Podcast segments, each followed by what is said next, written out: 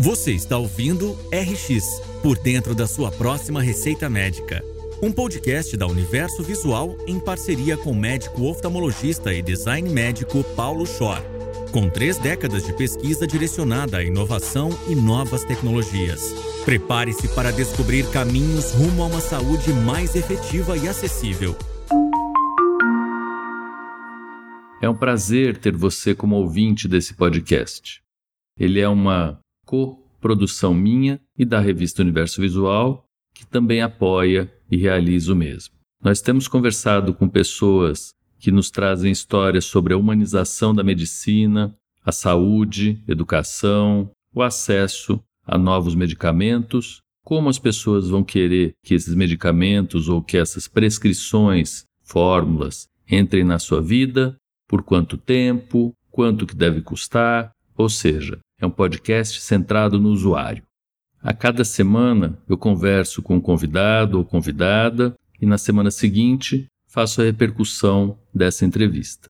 Será um prazer contar com o compartilhamento de vocês desses episódios e também com novas sugestões para próximas pautas.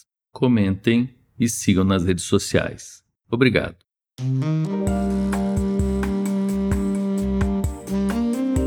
Olá, eu falei com o Rodrigo Bressan, que é psiquiatra da Escola Paulista de Medicina, amigo, e nós conversamos bastante sobre doenças mentais.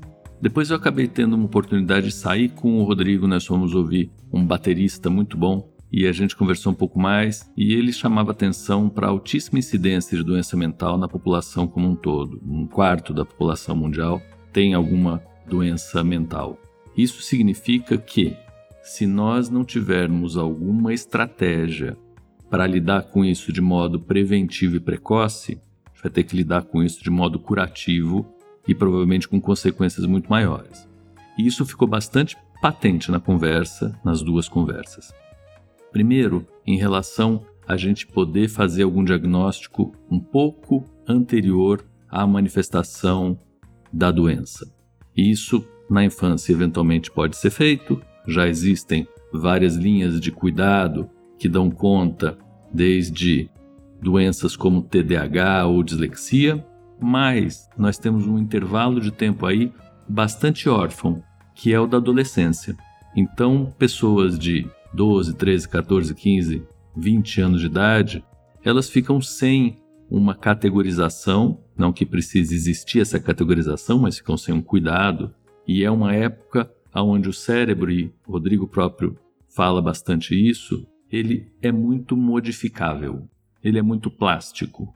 As características das manifestações mudam e nós não temos prestado atenção nisso.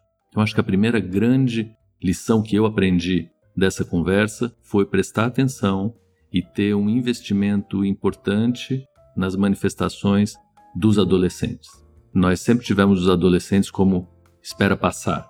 A adolescência é uma fase que a melhor coisa a fazer é esperar passar. Pois é, não. A adolescência é uma fase que precisa ter um olhar específico, uma intervenção muito cuidadosa. Existem fragilidades importantes que se mostram nessa fase e que tem que ter acolhimento e entendimento. O Rodrigo é um cientista e ele volta sempre para o lado da ciência com evidências fortes, com publicações com controle e fala bastante de um outro aspecto que eu queria repercutir com vocês também, que é a moda. Quanto que a moda não atrapalha o andamento da ciência. E pior, moda é uma coisa que é altamente escalável. Então, quando a gente lança moda, se a moda pega, muita gente usa. E é difícil a gente querer que veículos de comunicação de massa, pelo que o próprio nome diz, não usem dessa escalabilidade como uma vantagem.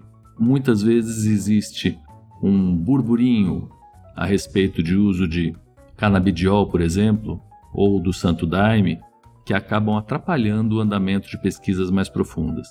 E, para piorar, as pesquisas mais profundas muitas vezes são difíceis da gente entender, e quem faz pesquisa mais profunda tem de vez em quando dificuldade em se expressar.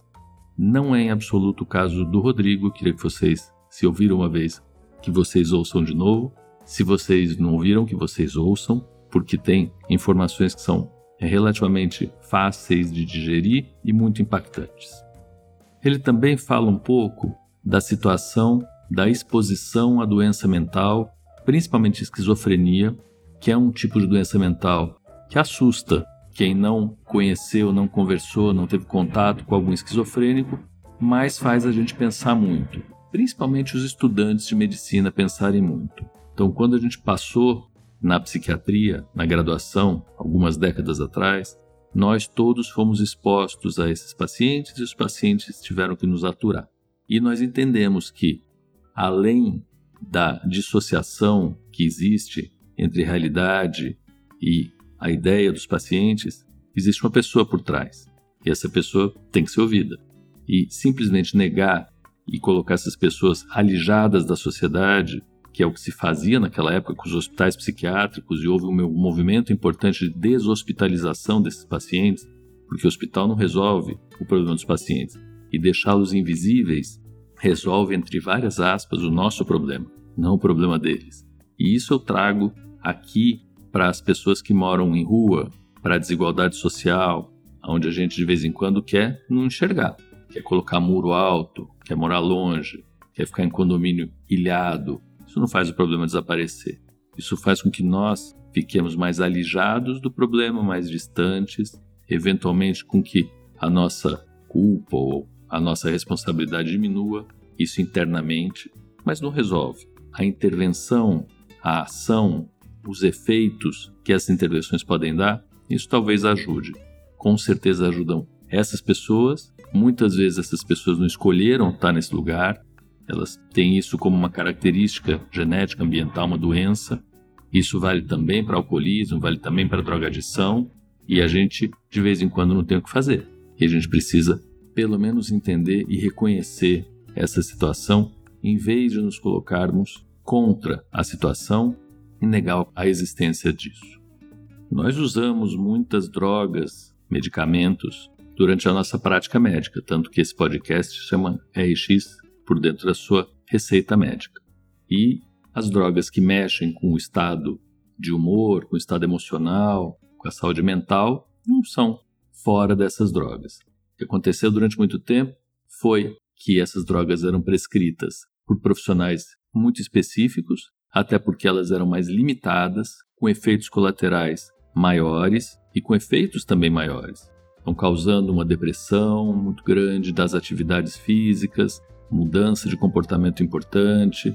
Portanto, os médicos gerais tentavam ficar um pouquinho mais afastados dessas medicações e os psiquiatras eram mais afeitos às mesmas. Isso mudou muito. Também muda pela característica, como nós falamos anteriormente, da escala. Então, as empresas começam a fabricar drogas que podem ser usadas por mais gente, que têm menos efeito colateral, que são um pouco mais previsíveis, e a gente começa agora a ter uma multiplicação de prescritores. Até oftalmologista dá medicamento que muda o humor das pessoas.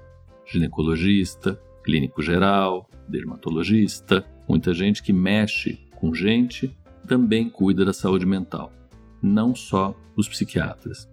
Isso também cai um pouco naquele limite tênue entre moda, aonde a gente tinha gente falando que tinha que colocar Prozac na água, dá para todo mundo, que só fazia bem, e profundidade, onde a gente de vez em quando fica muito seletivo e acaba não abarcando mais gente. É um equilíbrio muito tênue que precisa ser entendido e discutido. Meu pai, que é cirurgião plástico, discutia na mesa do jantar quem deveria fazer cirurgia de pálpebra. E aí a gente falava, era oftalmologista? Ele falava, ah, pode ser o cirurgião plástico também. E no fim das contas a discussão sempre terminava na seguinte conclusão: a pálpebra é de quem conhece, independente de ser cirurgião plástico, oftalmologista ou o que quer que seja. Aqui eu penso a mesma coisa. Então, o cuidado com a saúde mental dos pacientes é de quem mais conhece. E os médicos têm o dever de conhecer as características tanto dos pacientes como das medicações que nós podemos dar para eles. E principalmente tem o dever de conhecer os efeitos colaterais. Eu não sei se vocês têm acompanhado o aumento da prescrição de anestésicos que se usa para animais pelos jovens em festas. Então tem sido notícia atualmente. E isso no Brasil não tem legislação da Anvisa que preveja, isso vem contrabandeado em geral. E é muito importante que nós, comunidade médica e mesmo as pessoas que em volta lidam com saúde dos outros ou com cuidado dos outros, saibam exatamente os efeitos colaterais dessas medicações. Nós temos exemplos aí importantes, Michael Jackson que o diga, e vários dopings em esporte do uso mal controlado dessas medicações. Então volto àquela frase célebre: remédio e veneno só muda a dose. Então, dependendo de quanto você der de um remédio, ele vira veneno, quanto você der de um veneno, vire botox, ele vira remédio. Vamos em frente com essa consciência crítica que eu acho que é o que a gente tem de mais importante na vida. Um abraço.